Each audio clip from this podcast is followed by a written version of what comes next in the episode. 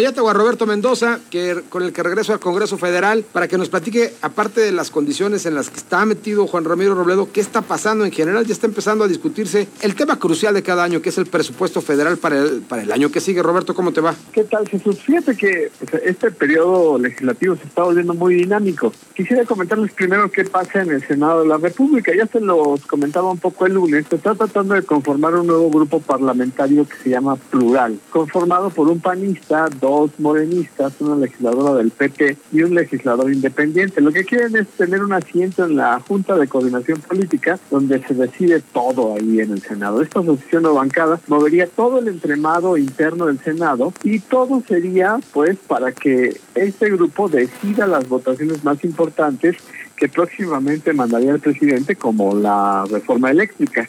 Y no es lo único que se está moviendo en el Senado. Basado en una fotografía que publicó el líder nacional del PRI, Alejandro Moreno Cárdenas, donde se ve a siete senadores en una sobremesa muy relajada. Ya se especula que habrá un cambio en la coordinación de esa bancada. Cosa de hacer números. Son 13 senadores y ese día no estaban seis.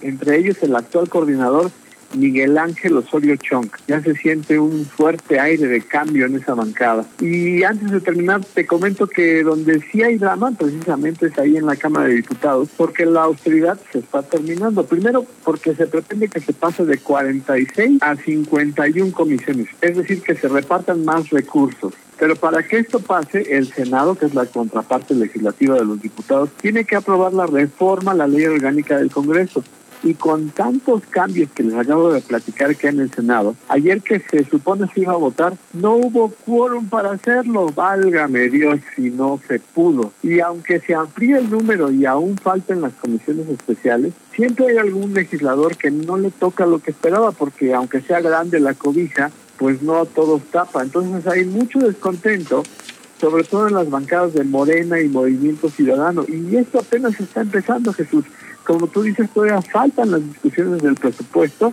y esto se va a poner muy bueno. Pues ahí está el reporte también desde la otra Cámara y en perspectiva desde todo el Congreso de la Unión de nuestro querido Robert, Robert Mendoza. Hasta la próxima, Robert, te mando un abrazo. Un abrazo a todos.